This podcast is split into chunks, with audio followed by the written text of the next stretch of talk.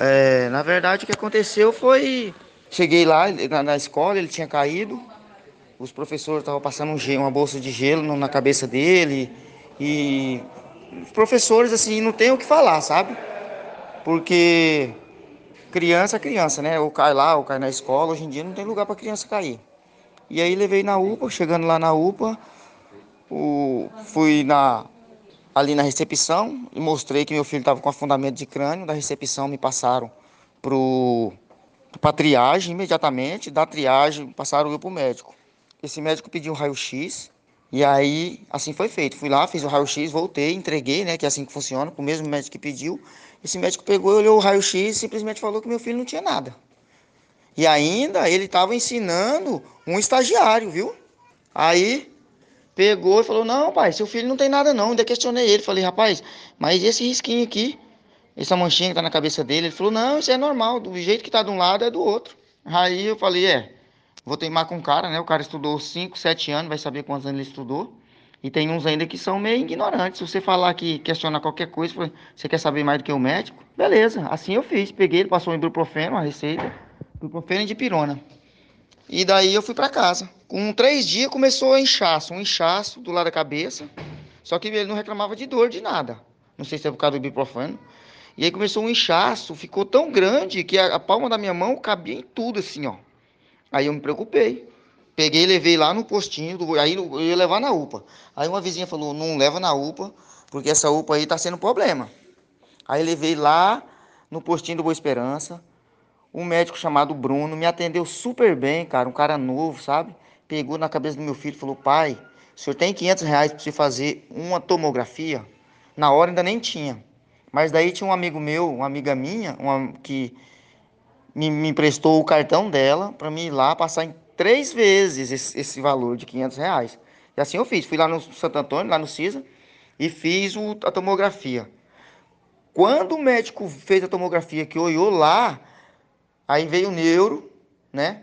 Não é um neurocirurgião pediatra, é um neuro, um neuro que tinha lá, porque aí, aí ele me falou depois, ainda fui questionar para ver quanto que ficava um orçamento para fazer uma cirurgia dessa.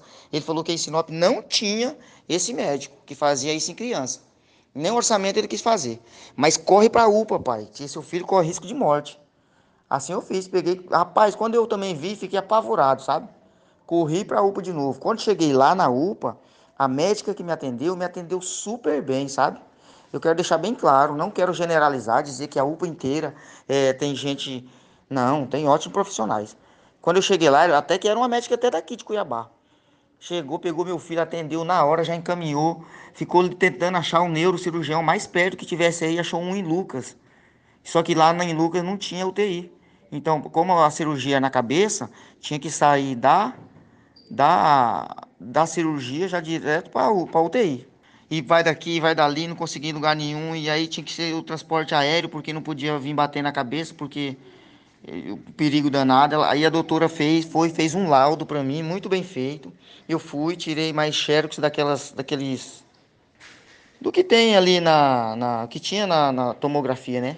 E enviei junto. Cheguei lá, fiz o pedido, fui, fui no sábado à noite, liguei pro defensor público, ele foi lá, me atendeu já estava tudo fechado, fez o, o, pedido da justiça, encaminhou para o juiz e daí destruído pela médica.